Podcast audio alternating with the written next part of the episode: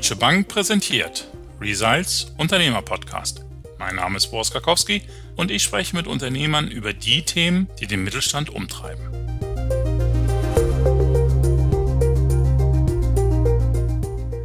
Einfach mal raus aus dem Hamsterrad. Das Hobby, die Leidenschaft zum Beruf machen und dann auch noch sein eigener Herr sein. Diesen Traum träumen viele. Auch Andreas Tümmler, erfolgreicher Investmentbanker, Berater, Technologieinvestor. Vor zehn Jahren hat er seinen Traum wahrgemacht und eine Whisky-Destillerie gegründet. Heute ist seine Destillerie St. Kilian die größte in Deutschland und räumt internationale Preise ab. Mit Andreas Tümmler spreche ich darum heute darüber, wie man private Leidenschaft zum Beruf macht und dabei auch noch unternehmerisch erfolgreich ist. Und ob ihm seine frühere Berufserfahrung auch heute noch nützt. Herzlich willkommen, Herr Tümmler. Ich freue mich, dass Sie dabei sind. Ja, hallo, danke für die Einladung. Gerne. Herr Tümmel, ich habe es gerade eben schon gesagt, seit zehn Jahren betreiben Sie nun die Distillerie. Von Haus aus sind Sie Investmentbanker. Das müssen Sie kurz erklären. Wie kam es zu diesem Gleichswechsel? Ja, als Investmentbanker kommt man ja natürlich viel rum und reist durch die ganze Welt. Und mein Metier waren ja oder sind auch nach wie vor Internetfirmen, Technologyfirmen und kommt man sehr viel auch in der angloamerikanischen Welt rum. Und so habe ich dann also früher auch schon jahrelang in London gearbeitet, war dann auch in den USA für längere Zeit und bin immer hin und her gechattet und irgendein Hobby muss man sich ja zulegen und ganz früher war das vielleicht Briefmarken sammeln und ich bin dann eher so in Single Malt äh, Whisky sammeln und genießen eingestiegen und habe dann auch mal angefangen, so die ganzen Whisky-Destillerien abzuklappern in Schottland und die ich sonst so in der Welt gefunden habe und so bin ich dann über die Jahre hinweg zum Whisky-Sammler, Connoisseur geworden und so richtig tief in dieses Thema Single Malt Whisky oder äh, World Whisky ist halt eingetaucht. Und wann hatten Sie den Gedanken, das muss ich jetzt auch als Unternehmer machen? Dazu muss ich eine eigene Destillerie gründen? Das war, glaube ich, in 2010. Da hatte ich gerade unser USA-Büro an der Westküste eröffnet. Da war ich also viel in San Francisco, LA unterwegs. Und da kam dann ein Anruf aus meinem Heimatdorf in Unterfranken, dass da eine alte Textilfabrik in Schieflage geraten ist, also insolvent war und ob ich nicht mal vorbeikommen könnte und sozusagen als Zögling meiner Heimat mir das angucke und eine Idee hätte, was man da draus machen kann. Und das habe ich dann quasi mit einem Besuch kombiniert und habe mir das angeguckt und ja, so kam dann die allererste Idee, vielleicht kann man aus dieser alten Textilfabrik so eine Whisky-Distillerie machen. Ah, okay. Und wie kam dann der Gedanke, das aber eben auch selber Unternehmer zu werden? Und vor allem, wie kann man sicher sein, dass man auch als Unternehmer taugt? Bislang waren Sie ja hauptsächlich angestellt gewesen, oder? Nee, das ist nicht ganz richtig. Also ich habe zwar so einige Investmentbanken durchlaufen, aber ich habe mich dann auch relativ früh in meiner Karriere selbstständig gemacht mit einer eigenen M&A-Beratungsfirma, mit einigen Partnern zusammen. Das ist äh, heute äh, Exit Capital Partners, da bin ich auch nach wie vor aktiv. Und dann habe ich irgendwann auch einen eigenen äh, Venture Capital Fund als Spin-off äh, lanciert. Da haben wir so 20, 30 Internet- und Software- und Technologiefirmen als Beteiligung. Und ich habe eigentlich dann so aus meiner Whisky-Sammlerleidenschaft gemerkt, dass da wahnsinnige Wertsteigerungen drin sind bei den Flaschen, die man da sammelt. Und bin dann irgendwann übergegangen, wollte dann also Fässer kaufen bei den Whisky-Destillerien, die ich so besucht habe. Und das war aber sehr schwierig. Also die haben selten mal ein ganzes Fass Whisky oder mehrere Fässer gar nicht rausgerückt. Und so kam ich dann in die Not, dass ich sagte, okay, wenn ich jetzt also in Whisky investieren will und ich will da schon auch eine gewisse Summe investieren, dann muss ich mir eigentlich meine eigene Whisky-Distillerie bauen und den Whisky eben selbst produzieren. Das war so der erste Grundgedanke und dann kam, wie gesagt, diese Textilfabrik dazu, die stillgelegt war. Und so ging es dann los. Wie ging es denn dann los? Also Sie sind dann ja, glaube ich, auch nicht alleine gestartet, denn wie man einen Whisky braut, das wussten Sie ja wahrscheinlich noch nicht. Also zumindest nicht so weit, dass Sie es hätten machen können, oder? Das ist richtig. Also ganz blauäugig bin ich natürlich nicht äh, rangegangen. Ich hatte zum Glück einen sehr guten Freund in Irland, den David Heinz, der also 30, 40 Jahre lang Master Distiller und Geschäftsführer war in einer großen Distilleriegruppe in Irland. Und die wurde aber gerade aufgekauft und der David ist in Rente gegangen.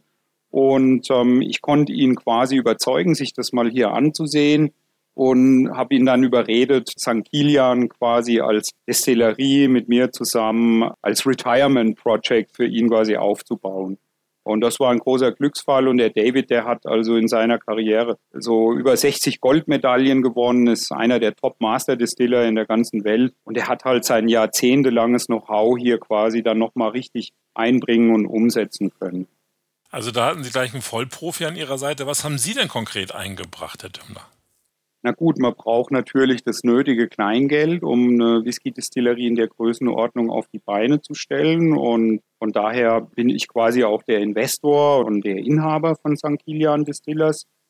Und ähm, ja, zwei Jahrzehnte, 25 Jahre lang als Technology Investment Banker und Venture Capitalist gearbeitet. Da hat man natürlich auch viele Erfahrungen gesammelt und Firmen gesehen und das halt vor allem auch im Internetbereich.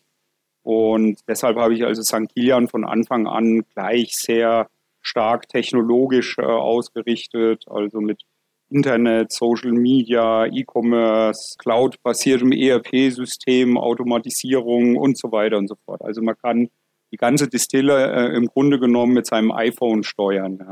Ja. Mhm. Und das macht auch äh, quasi bei der Qualität einen Unterschied. Also merke ich das als äh, jemand, der den Whisky dann trinkt? Das eine ist die Vermarktung und natürlich die betriebswirtschaftliche Ebene. Das andere ist in der Tat der Produktionsbetrieb. Ja, wir haben ja einen ganz klassischen mittelständischen Produktionsbetrieb hier. Und ähm, was hier sehr ausschlaggebend ist äh, oder war, neben dem Know-how vom David Heinz, natürlich das Equipment, die Ausrüstung. Und das haben wir alles original aus Schottland geholt. Also wir haben Kupfer-Potstills, zwei große 6000 Liter Copper-Potstills, zum Beispiel von der Firma Forsyth aus Edinburgh und auch die Washbacks, die Maische Tonne, alles aus Schottland. Und wir haben also dieses ja altehrwürdige, ich sage immer Ferrari-Equipment aus Schottland hier also in modernste Maschinenbautechnik in Deutschland eingebettet und das also mit einer Software steuerbar gemacht. Das ist ziemlich cool geworden und auch ein bisschen einzigartig. Sie haben das vorhin so ein bisschen en passant gesagt. Sie haben ein bisschen das Geld mitgebracht, um sowas auf die Beine stellen zu können. Auch ich habe gelesen, 10 Millionen Euro Startfinanzierung. Wie haben Sie das gemacht? Lag das bei Ihnen auf der hohen Kante oder haben Sie da Geldgeber dafür begeistern können, mit Ihnen quasi äh, zu finanzieren? Also ich habe tatsächlich meinen Geldspeicher geplündert. Ich habe natürlich durch meine Tätigkeiten im Vorfeld auch ganz gut verdient und tolle Deals gemacht und das auch immer wieder gespart. Und ich habe ja quasi auch eine Investition gesucht und wollte in Whisky investieren. Vielleicht nicht gleich 10, 15 Millionen Euro, aber das war dann sozusagen der Geldspeicher, der zur Verfügung stand. Und dann habe ich das erstmal alleine durchgezogen. Es gab ein paar Fördermittel auch, weil wir auch Arbeitsplätze hier geschaffen haben. Und ein bisschen Bank-Leverage habe ich mir natürlich auch geholt. Nicht viel, aber gibt es auch Programme. Und der ganz überwiegende Teil ist tatsächlich Eigenkapital. Nun hat nicht jeder einen Geldspeicher in der Größe, wie Sie ihn haben, Herr Tümmler.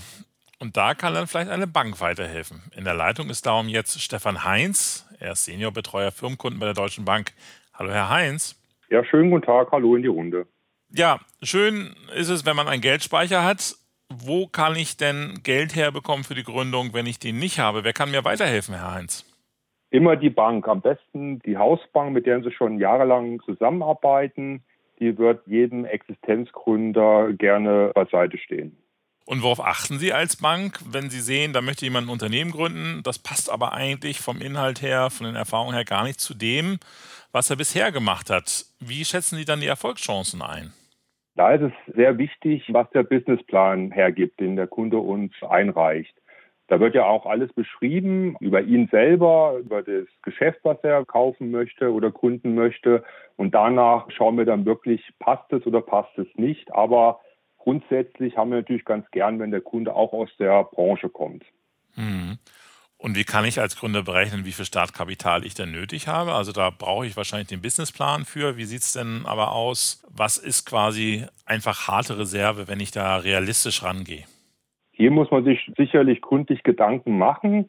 Und da ist es wichtig, dass man sich die Fixkosten anschaut, die halt monatlich anstehen und die muss man dann einfach sagen, okay, das habe ich im Monat aufs Jahr mal auf zwei Jahre berechnen, weil bis die ersten Umsätze reinkommen, dauert ja auch immer eine Weile. Und wichtig ist auch hier für meinen eigenen Lebensstandard, was brauche ich als Unternehmerlohn? Und danach richten sich dann auch die Gesamtkosten, die man zu berücksichtigen hat. Super, Dankeschön. Das waren gute Tipps, Herr Heinz. Bitte schön, gerne geschehen. So, Herr Tümmler, zurück zu Ihnen. Muss sich das rechnen für Sie oder ist es am Ende eben ein recht kostspieliges, aber doch ein Hobby? Sie machen ja auch, glaube ich, sind ja weiterhin Partner in der Beratung. Sie sind Geschäftsführer eben beim Thema Venture Capital Investments. Also so ganz haben Sie ja die alten Bande noch nicht gekappt. Wie weit ist das wirklich notwendig für Sie, dass sich das Unternehmen St. Kilian trägt? Also ich denke, es muss immer so sein, dass ein Unternehmen sich trägt. Bei einer Whisky-Distille ist es natürlich so, dass es in der Regel eine sehr lange Anlaufphase hat, denn der Whisky muss ja sehr lange reifen, ne? also erstmal drei Jahre, bevor man überhaupt Whisky draufschreiben kann. Und viele Whisky-Distillerien, die warten vielleicht zehn Jahre, bis sie mal ihren ersten Whisky verkaufen. So lange konnte und wollte ich eigentlich nicht warten. Meine Idee war eigentlich, dass die Distillerie sich nach wenigen Jahren, also nach drei, vier Jahren schon regt und Cashflow positiv ist. Und das haben wir jetzt auch soweit schon geschafft. Und das hängt halt damit zusammen, dass wir wirklich sehr, sehr gute Produkte haben, obwohl es ein junger Whisky ist. Ist er sehr, sehr gut und ähm, sorgt auch schon für Furore und hat eine sehr große Fanbase, also viele Kunden, die direkt über das Internet zum Beispiel bei uns bestellen aber auch ganz viele Händler und Großhändler, die jetzt angedockt sind. Und zu guter Letzt können sich die Leute hier auch ihr eigenes Whiskyfass kaufen. Und das haben jetzt auch schon fast 1000 Leute wahrgenommen. Und summa summarum rechnet sich das jetzt schon. Ja. Und wie ziehen Sie trotzdem eine Linie, wenn quasi äh, beim Thema Venture Capital oder beim Thema MA-Beratung oder Unternehmensfinanzierungsberatung da gerade viel los ist, gleichzeitig aber auch bei der Distillerie Sie gefordert sind? Wonach äh, entscheiden Sie sich wofür?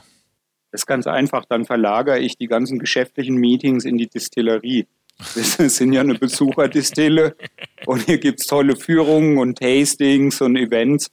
Und die ganzen Geschäftspartner, also insbesondere aus der Technology-Szene, die Startups, aber auch natürlich die internationalen äh, Firmen und die Leute, die gehen lieber in eine Whisky-Distillerie einen guten Whisky trinken, statt eine Tasse schwarzen Kaffee in der Investmentbank. Und ähm, von daher ist es auch wirklich eine tolle Begegnungsstätte. Und wir legen geografisch 45 Minuten vom Flughafen Frankfurt entfernt. Und da kann man das Nützliche mit dem Spannenden, mit dem Angenehmen verbinden. Ja. Das klingt jetzt alles, als wenn Sie sich einen Plan gemacht haben, haben den umgesetzt und alles läuft gut. Aber irgendwelche Fehler haben Sie doch bestimmt gemacht, zumindest in der Anfangsphase, oder? Ja, also vielleicht im Nachhinein hätte man sicherlich noch einiges effizienter machen können. Man hätte vielleicht auch die eine oder andere Investition sich sparen können. Im Endeffekt muss man aber sagen, ist es sehr, sehr gut gelaufen. Ja, also es war halt eine Riesenherausforderung, weil es, wie gesagt, in Deutschland noch niemand gemacht hat. Also es gab keine Architekten oder technischen Experten oder Whisky-Destillateure, Braumeister und so weiter, die damit Erfahrung hatten. Ich hatte eigentlich den David Heinz nur. Und der hatte einen wirklich stark irischen Akzent. Das heißt, die English-Speaker hier vor Ort haben ihn kaum verstanden. Und dann ist schon auch mal was schiefgegangen. Aber im Großen und Ganzen muss ich sagen, ist es wirklich gut gelaufen. Sehr schön. Wenn Sie jetzt mal anderen, die in Ihrer Situation, in der Sie vor 10, 11 Jahren gesteckt haben, Tipps geben würden, die jetzt also auch davon träumen, das Hobby zum Beruf zu machen, was können Sie denen empfehlen? Wichtig ist, dass man da jetzt nicht so ganz naiv und blauäugig angeht, sondern man müsste es eigentlich so halt wie bei jedem guten Startup, Internet-Startup oder Technologieunternehmen professionell angehen, also einen Businessplan machen, gutes Research, sich überlegen, wo auch die Marktlücke ist und der USP, ob das alles stimmt, sich schlau machen, Referenzen einholen, vielleicht mit ein paar Mentoren oder Experten aus der Industrie sprechen und sowas halt richtig professionell angehen, ne, bevor man so viel Geld natürlich auch in die Hand nimmt. Und generell muss man sich auch überlegen, wenn man so ein Metier wechselt, also ich sage jetzt mal vom Investmentbanking dann in die Whisky-Produktion, also das ist ja schon was ganz anderes, ob man das dann auch nicht nur aus einer kurzfristigen Laune heraus macht, sondern ob das dann halt auch langfristig Stand hat und ob man dann auch so ein Vollblutunternehmer sein will. Ist denn bei Ihnen eigentlich geplant, dass Sie irgendwann nur noch in Whisky machen? Nee, also das glaube ich nicht, kann ich mir nicht vorstellen. Ähm, gibt immer so Phasen im Leben und ich sehe mich jetzt mittlerweile so ein bisschen als, man sagt ja so Multi-Entrepreneur oder in der Start-up-Branche heißt es auch Serienunternehmer, Serial Entrepreneur. Ich glaube, vor 100 Jahren, da hat es so drei Generationen halt gebraucht, bis man ein ordentliches Unternehmen aufgebaut hat. Und heute ist es vielleicht so, dass eine Generation drei Unternehmen sequenziell äh, aufbaut, ne? weil heute halt alles viel schneller ist und ganz andere Möglichkeiten gibt. Und ähm, so sehe ich das eigentlich auch. Also ich liebe alle meine Tätigkeiten und Unternehmen, sei es Technology, Investment Banking, Venture Capital und natürlich auch Whisky. Und über das hinaus darf man natürlich auch nicht die Familie und das Privatleben äh, vernachlässigen. Ja, also das ist dann auch vielleicht so eine Phase, die jetzt bei mir mal wieder ansteht. Vielen Dank, Herr Tümmler. Also toi toi toi klingt auf jeden Fall sehr, sehr spannend. Trinken Sie jetzt nur noch Ihren eigenen Whisky, frage ich da jetzt lieber gar nicht mehr. Aber also schön, dass Sie dabei waren heute und äh, weiterhin viel Erfolg. Dankeschön, ja. Ja, liebe Zuhörerinnen und Zuhörer, schön, dass Sie wieder dabei waren und ich hoffe, es hat Ihnen ebenso Spaß gemacht. Wenn Sie was Spannendes vorhaben oder schon umgesetzt haben, melden Sie sich. Dann sprechen wir vielleicht auch mal an dieser Stelle darüber. Alles Gute und bis bald. Tschüss.